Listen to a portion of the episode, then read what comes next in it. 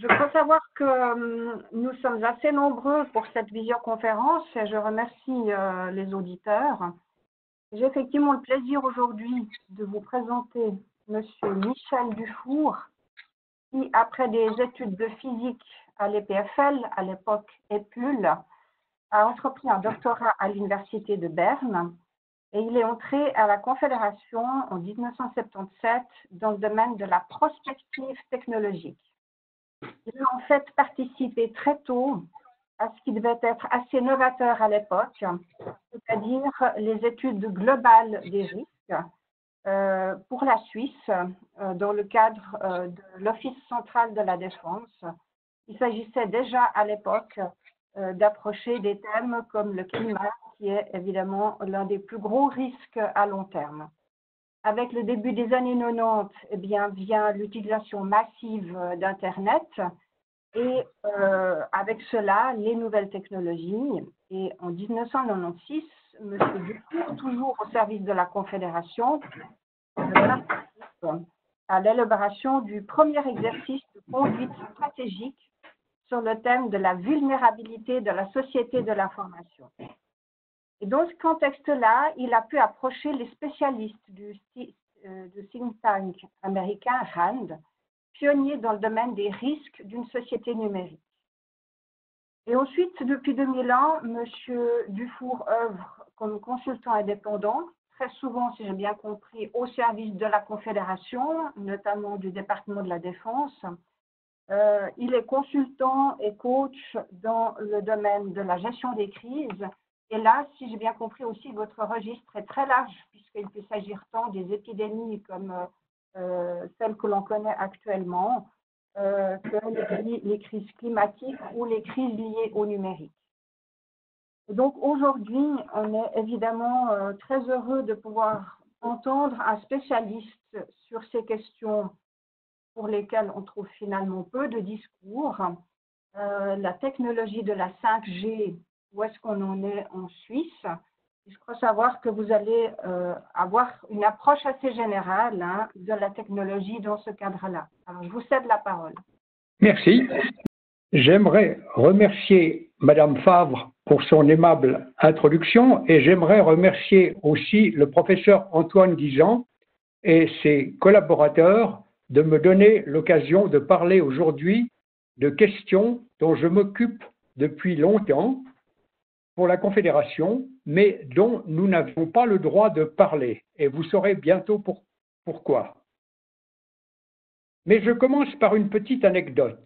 En février 1983, je me trouve associé à un mandat de l'Office central de la défense dont je ne faisais pas partie.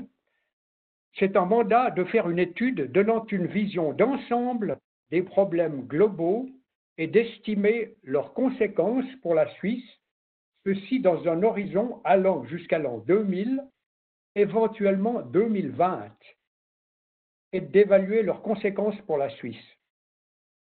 L'Office central de la défense, eh bien, c'est le seul office de la Confédération qui travaille de manière globale et à plus long terme. Nous nous sommes donc attaqués à cette question et aujourd'hui, nous sommes en 220, en 2020, et la question posée à l'époque, eh bien, elle est toujours actuelle. Mais nous savons aujourd'hui que la pandémie est un problème global et nous pouvons aujourd'hui commencer à estimer ses conséquences pour la Suisse. Cette pandémie, pour le moment, elle a été bien gérée sur le plan sanitaire, mais les conséquences économique pourrait être très lourde. Le secrétariat à l'économie, le SECO, a fait début avril deux scénarios. Le premier scénario, c'est un scénario dans lequel la pandémie coûte 90 milliards de francs suisses. Le deuxième scénario est un scénario plus pessimiste. Le coût s'élève à 170 milliards de francs suisses. Mais le, SECO ne parle pas d'un scénario qu'on pourrait appeler le scénario numéro 3, beaucoup plus grave, si des complications ou des imprévus se produisaient. Dans nos études, nous avions prévu des perturbations grandes ou critiques, catastrophiques ou existentielles. On avait décidé que la perturbation était grande si son coût était inférieur à 100 milliards.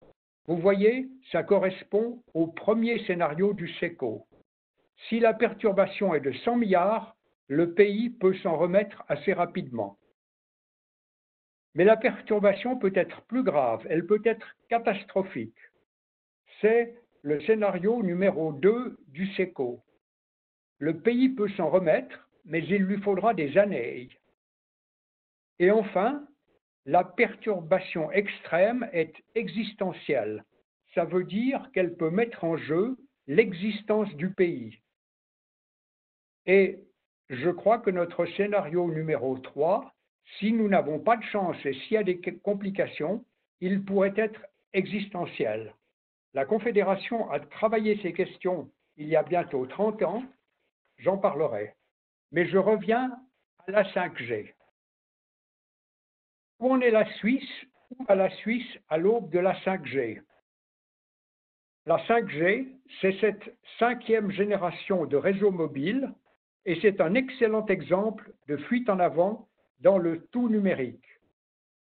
Il y a controverse quant au risque de la 5G sur la santé. Je ne veux pas aborder cette controverse. Par contre, la 5G, c'est la porte ouverte à l'hyperconnectivité, à l'Internet de tous les objets qui ouvre grand la porte aux cyberattaques. Vous voyez sur ce graphique l'état des interdépendances en Suisse il y a dix ans, c'est-à-dire bien avant la 5G. Vous voyez comment une perturbation peut se propager d'un secteur à un autre et, selon la perturbation initiale, atteindre rapidement tous les secteurs touchés. Voulons-nous de cela? On nous dit sans la 5G, nous allons rater le virage du numérique. C'est le discours des milieux économiques dont l'horizon est très souvent le court terme et puis l'objectif principal, le profit. À plus long terme, on doit se poser la question, ce virage, il va nous conduire où? Et ceci dans une perspective globale et non locale. Ce virage est-il compatible avec la protection de l'environnement et l'épuisement des ressources? Il convient d'ouvrir le débat. Quelles sont les opportunités, mais aussi les risques de la 5G Et peu après la 5G viendra la 6G. La 5G n'est pas encore en service, que Huawei fait déjà des promesses concernant la 6G elle sera 100 fois plus rapide que la 5G. Cette 5G qui elle-même est 100 fois plus rapide que la 4G, vous le voyez, la fuite en avant va continuer et avec elle des montagnes de déchets. Pourquoi des montagnes de déchets? Pour une raison bien simple, la 5G va nous obliger à racheter de nouveaux smartphones et à nous débarrasser de mobiles qui fonctionnent encore très bien. La situation, la société numérique, est fragile. Elle est de plus en plus fragile.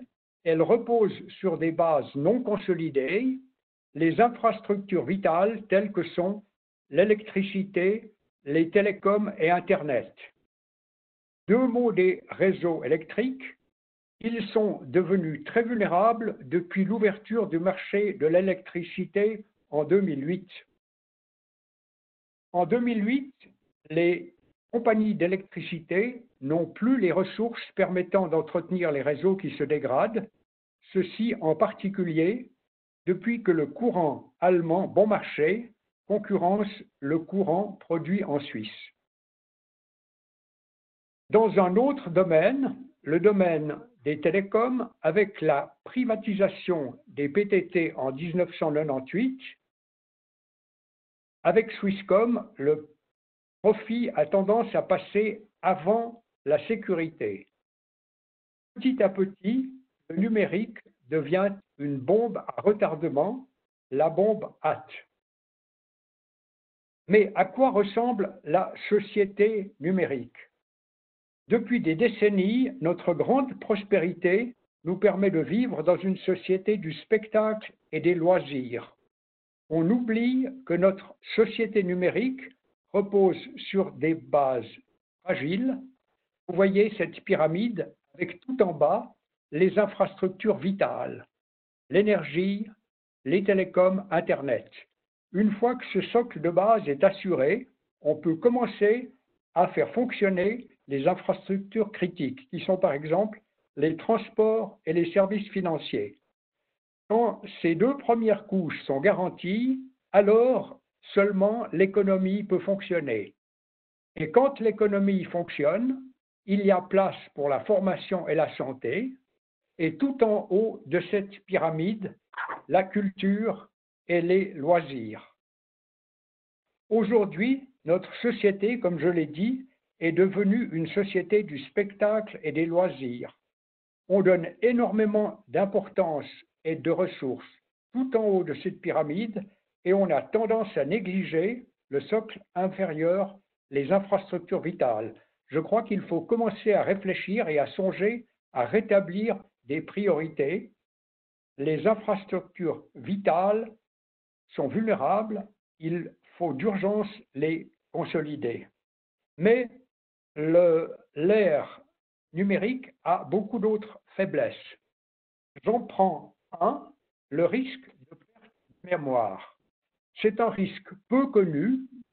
Aujourd'hui, en effet, toute l'information est numérisée alors qu'il n'existe encore aucun support durable pour l'information numérisée. L'UNESCO s'est inquiété de la chose et au début des années 2000, elle a publié une charte. C'est la charte de l'UNESCO sur la conservation du patrimoine numérique du 15 octobre 2003.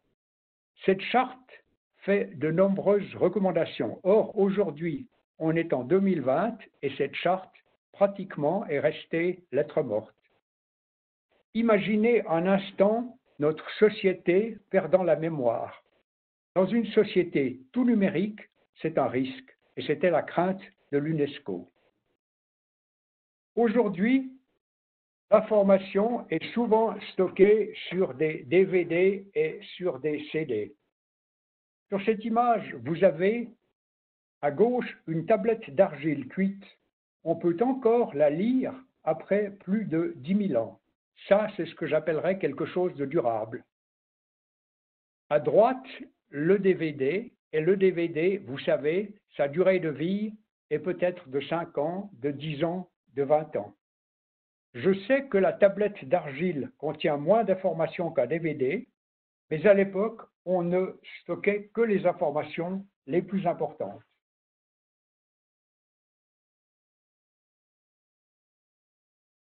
Un DVD, ça peut avoir une vie limitée parce que sur un DVD aujourd'hui, pour des raisons d'économie, on a utilisé des couches organiques. Ces couches sont fragiles, elles peuvent développer des moisissures ou des cloques comme sur cette image. Mais vous me direz, le DVD est maintenant dépassé. En effet, aujourd'hui, l'information est stockée sur le cloud. Le cloud, c'est quoi? Eh bien, ce sont ces gigantesques centres de données, comme celui que vous avez sur cette image, qui est situé en Chine. En Chine, parce que l'énergie y est bon marché. Dans tous ces bâtiments que vous voyez, il y a des corridors et des corridors pleins de serveurs. C'est beau à voir, mais il y a un petit problème. Ces serveurs ont une durée limitée à 6 ou 7 ans. Ça signifie donc que tous les 6 ou 7 ans, il est nécessaire de racheter des serveurs et de recopier toutes les données d'un serveur sur un autre. Et ça, ça représente un énorme gaspillage de matières premières. Et puis je vois un autre problème. Pour tous ceux d'entre vous qui déposent leurs données dans un cloud situé à l'étranger, vous courez un gros risque. Vous n'avez aucune garantie de pouvoir récupérer vos données. Jusqu'à maintenant, ça a relativement bien fonctionné. Nous n'avons aucune garantie quant au, futur. la chose commence à préoccuper la Confédération qui discute ces jours de la réalisation d'un Swiss Cloud. La Suisse, ce faisant, gagnerait ainsi un petit peu de cyber-souveraineté et de sécurité quant aux données. Je passe maintenant au volet du coût environnemental du numérique. Vous savez que la société numérique consomme beaucoup d'énergie. Où va cette énergie? Eh bien, si vous prenez ce fromage, vous voyez que la première moitié du fromage bleu, c'est l'énergie nécessaire pour produire les matériels. Et puis, sur la partie de gauche, vous avez l'énergie consacrée à l'utilisation de ces matériels. En gros, on peut dire qu'un tiers de cette énergie va dans les terminaux de l'utilisateur, un deuxième tiers dans les centres de données et un troisième tiers dans les réseaux qui permettent de transporter l'information des utilisateurs aux centres de données ou des centres de données aux utilisateurs. Et voici une courbe qui vous montre la croissance de la consommation d'énergie du numérique. Actuellement, le numérique consomme 5% de l'énergie totale que nous avons sur la planète et vous pouvez comparer cette énergie à l'énergie nécessaire pour le trafic aérien.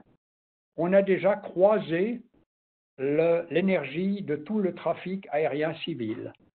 La croissance du numérique, elle est de l'ordre de 10% par année et ça signifie la quantité d'énergie que nous consommons, elle double tous les 7 ans. À quoi est due cette croissance? Eh bien, cette croissance, elle est due à notre croissance, à notre croissante consommation d'énergie, évidemment, mais aussi à d'autres facteurs. Je vais prendre un facteur maintenant qui est un tabou, c'est la démographie. Vous connaissez probablement tous le premier rapport au Club de Rome, Halte à la croissance. Un rapport moins connu, c'est le second rapport au Club de Rome, Stratégie pour demain de Metzarovitch et Pestel, qui a paru en 1973. Il traite en partie de la démographie. Et dans ce livre, on trouve le graphique suivant. C'est la croissance de la population de l'an 0 jusqu'à aujourd'hui. Eh bien, vous voyez que de l'an 0 à la révolution industrielle, il fallait environ 1600 ans pour que la population mondiale double. Aujourd'hui, il suffit de 40 ans. Et aujourd'hui, on dit le numérique est pour chacun. Donc le numérique, il est pour 5, 6, 7, 8, 9 milliards d'individus.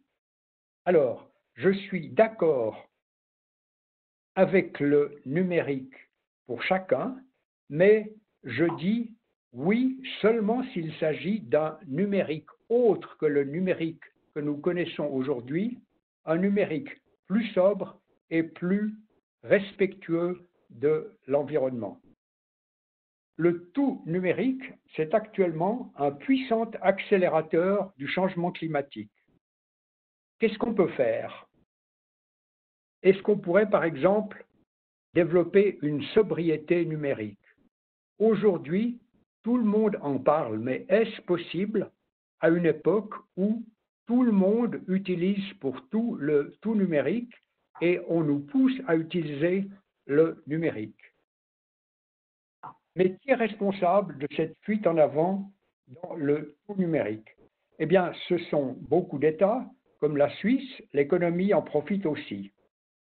La Confédération a même élaboré une stratégie suisse numérique qui prône, sans réfléchir au problème, sans esprit critique, une fuite en avant dans le tout numérique.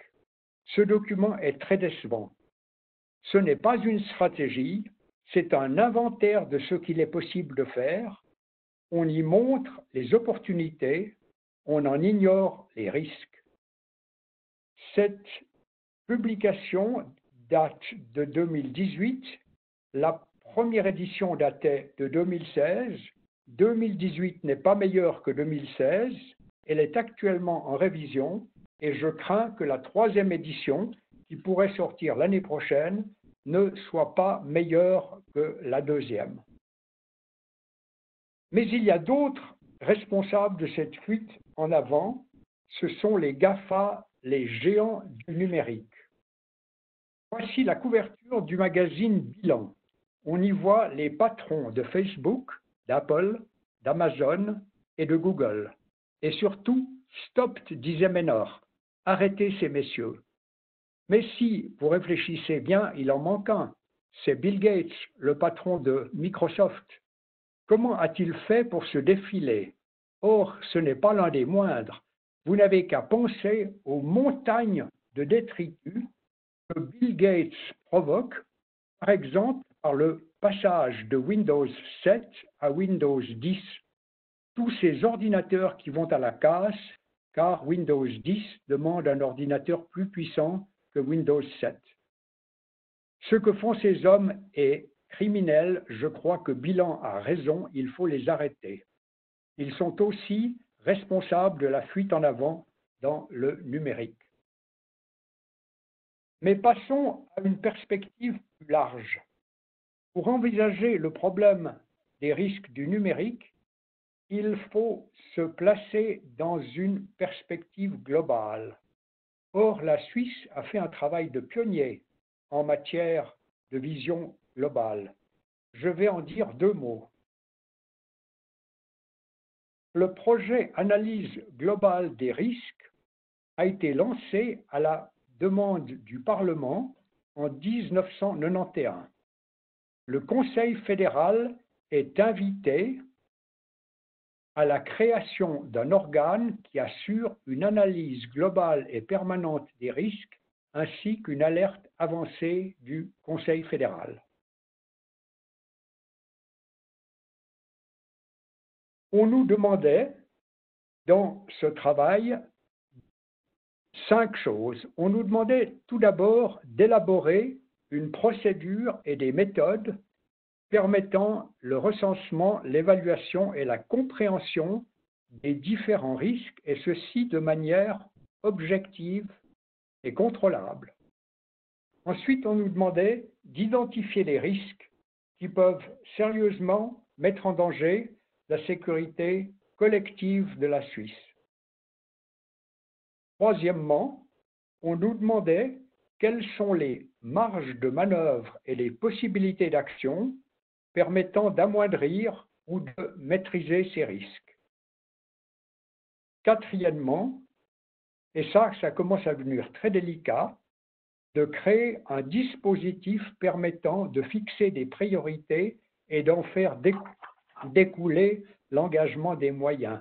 On nous demandait de faire des priorités dans les risques et de proposer les crédits qu'il fallait mettre dans les différents secteurs. Et finalement, on nous demandait de mettre à jour ces analyses et de faire des rapports périodiques. Ce cahier des charges est très ambitieux. Eh bien, entre 1992 et 1995, nous l'avons rempli partiellement. Mais je dois dire que pour faire cela, nous avions beaucoup de ressources et nous avions des experts dans tous les domaines. On avait commencé à faire une échelle de dégâts. Cette échelle de dégâts allait de insignifiant à existentiel. Vous savez que 250 millions de francs, c'est insignifiant pour la Suisse. Par contre, existentiel, c'est plus de 300 milliards. Que veut dire existentiel? Existentiel, ça veut dire ce qui pourrait mettre en jeu l'existence de la Suisse. Eh bien, vous voyez que les scénarios du SECO dont je vous ai parlé tout à l'heure, le premier scénario était grand, 90 milliards, le deuxième scénario était catastrophique, 170 milliards, et je vous ai parlé d'un scénario numéro 3, qu'on ne peut pas oublier, ce serait un scénario où il y a des complications et le coût de ce scénario pourrait dépasser les 300 milliards. Voilà le rapport que nous avons remis au Conseil fédéral en 1995. Le Conseil fédéral a lu ce rapport et nous a dit que le travail était bon et que nous pouvions continuer. Nous avons continué et en 1998 paraissait un deuxième rapport. Ça, c'est l'édition de 1999 de ce deuxième rapport. Et ce deuxième rapport n'a pas plu du tout au département de la Défense qui a décidé de stopper ces études.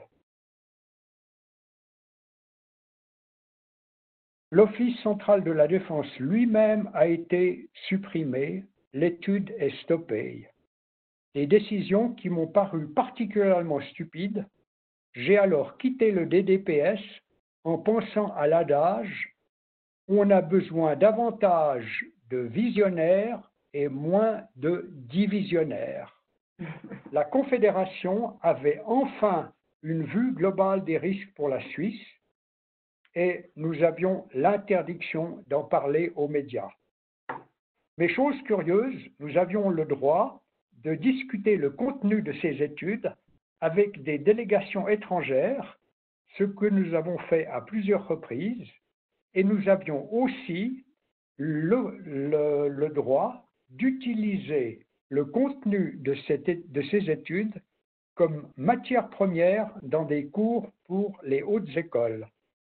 Et il se trouve que l'école polytechnique de Zurich m'a demandé de donner un cours pendant plusieurs années et j'ai pu parler des études de globales de risque à des étudiants à Zurich. Passons maintenant au tableau des risques. Les effets, vous voyez, horizontalement vont de A insignifiant jusqu'à catastrophique E. Ce qui est existentiel, F, a été laissé de côté parce qu'en fait, ce qui est existentiel, ce sont des complications de choses qui sont catastrophiques. Vous voyez sur ce tableau en rouge les top risks, les risques majeurs. En orange, vous avez les high risks et en jaune, les medium risks. Je vais me concentrer sur les top risks. Il n'y en a pas beaucoup. Il y a l'événement le, plus grave pour la Suisse, c'est les maladies et l'épidémie. Et puis, vous avez à gauche en haut des événements un petit peu moins graves, mais dont la probabilité est un peu plus élevée. C'est le terrorisme, l'extrémisme, le blackout d'énergie et d'électricité et les crises de l'énergie.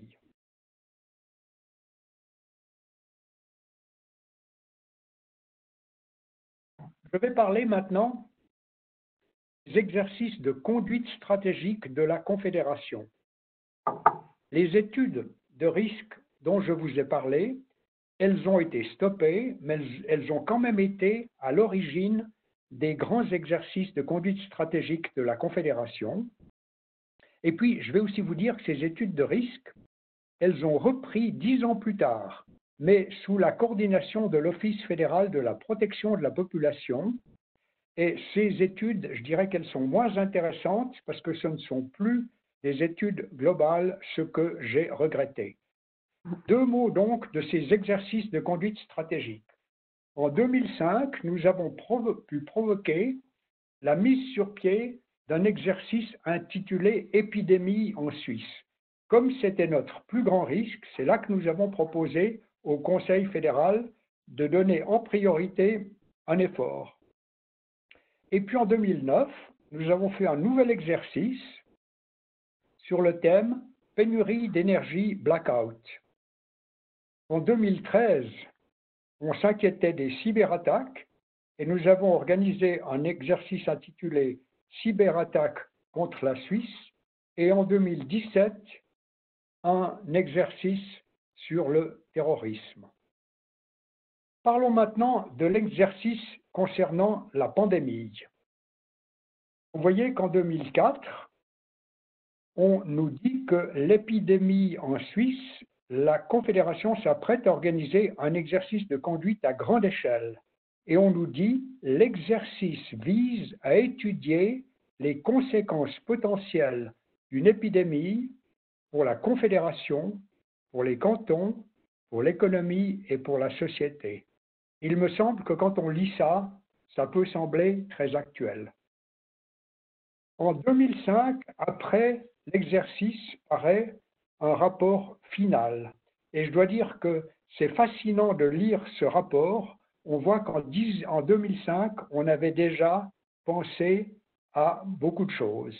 Et à la suite de ça, la Confédération a élaboré un plan de pandémie, mais non seulement la pandémie, euh, non seulement la Confédération, mais également les cantons. J'ai vu que le canton de Berne, en 2018, avait un plan de pandémie, et je me dis au fond, pourquoi est-ce que chaque canton se donne la peine de refaire un plan de pandémie alors que déjà la Confédération a fait un plan qui est très complet. Donc en 2005, nous faisons un exercice de conduite stratégique dans le domaine de la pandémie et quatre ans plus tard, en 2009, éclate une pandémie. C'est une pandémie de grippe H1N1. À l'époque, je coachais le secteur qui s'appelle la formation à la gestion de crise de la chancellerie fédérale. C'était l'unité qui était responsable pour ces grands exercices. Eh bien, vous pouvez penser que pour nous, une pandémie qui suivait un exercice sur la pandémie, c'était une occasion unique de faire un contrôle et de tirer les leçons de l'exercice de 2005. En 2009, nous faisons un exercice panne et pénurie de courant. Nous découvrons alors l'énorme dépendance de la Suisse dans le domaine de l'électricité. Nous étions en hiver et la pénurie durait jusqu'en mars. Mais quelle est la probabilité d'une pénurie ou d'un blackout? Ça, c'est une chose que je trouve très intéressante. En 2004, quand on discutait avec des experts, ces experts nous disaient oui, un blackout grave, oui, je pense que ça peut arriver tous les 4000 ans. En 2010, six ans plus tard, on posait la même question à ces mêmes experts et ils nous disaient oui, on a revu notre estimation, aujourd'hui on estime que c'est tous les 400 ans.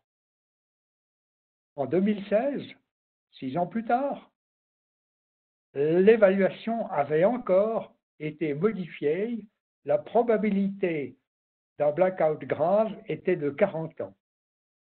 En 2018, nous avons réétudié la chose, nous avons envisagé euh, le cas qui avait été oublié de 2004 à 2016, c'était les cyberattaques, et aujourd'hui, nous nous demandons si la probabilité d'un blackout grave, ce ne serait pas un événement qui pourrait se produire dans quatre ans.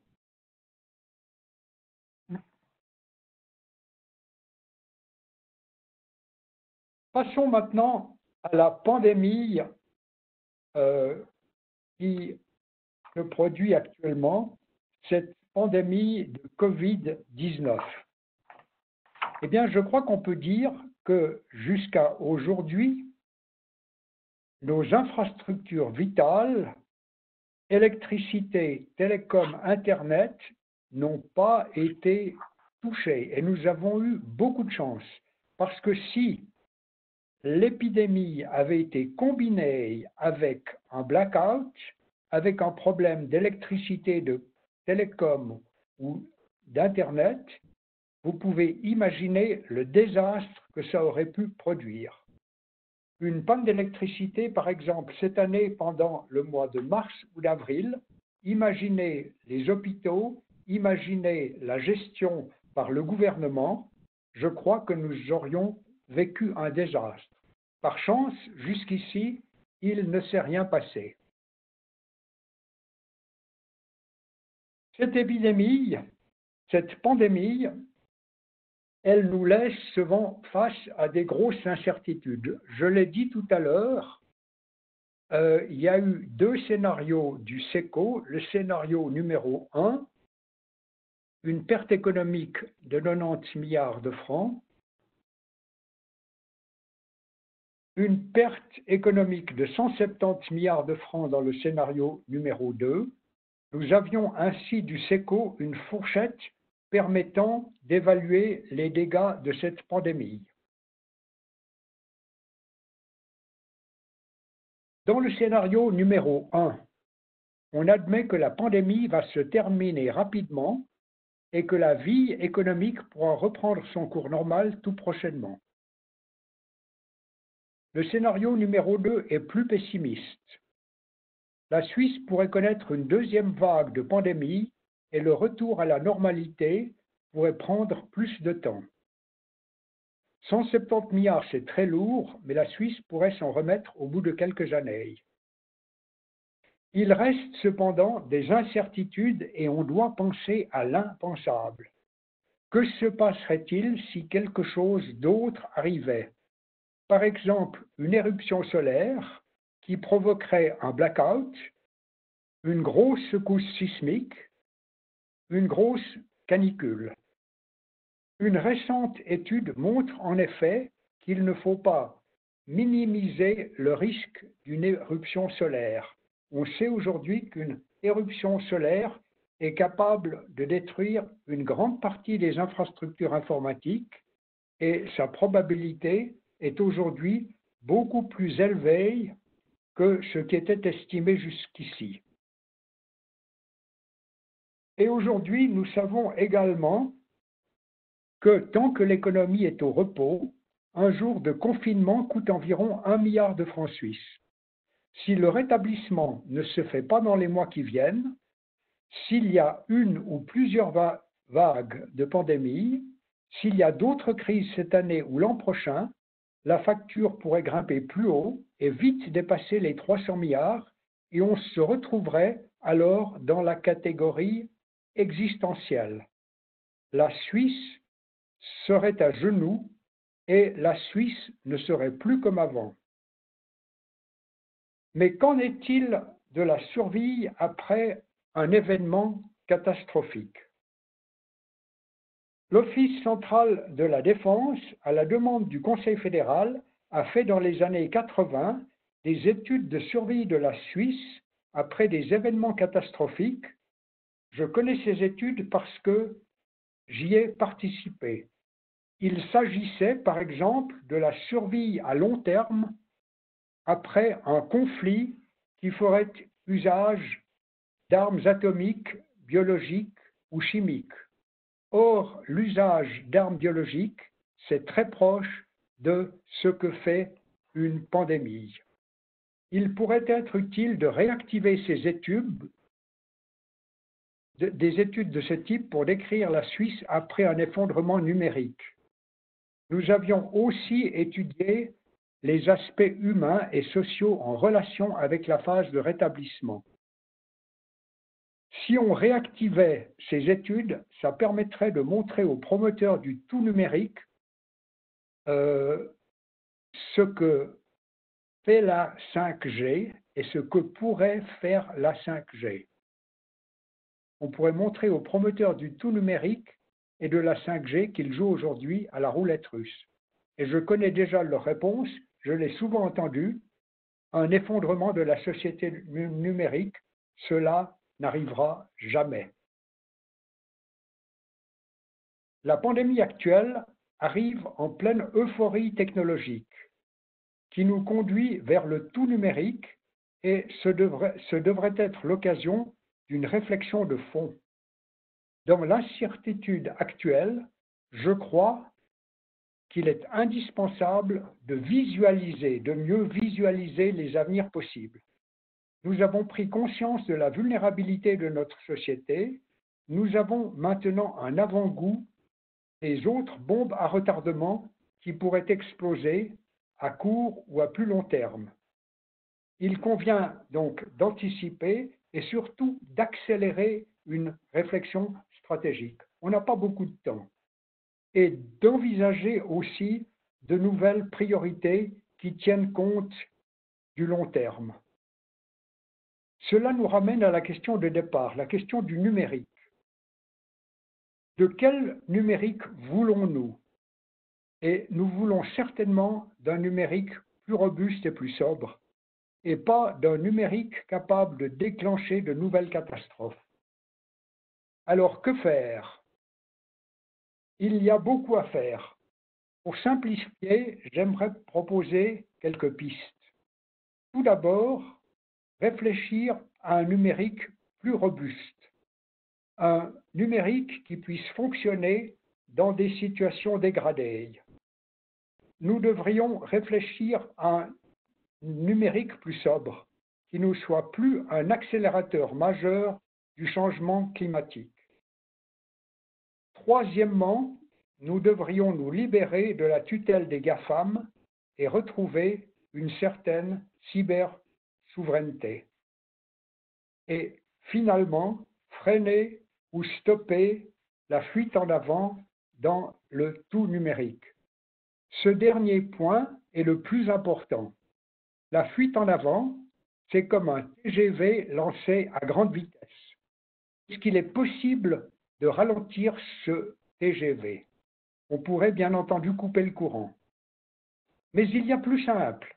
Il suffit de renverser la situation et le TGV roulera, circulera beaucoup plus lentement. Et dans ce TGV, il n'y a pas de place pour la 5G.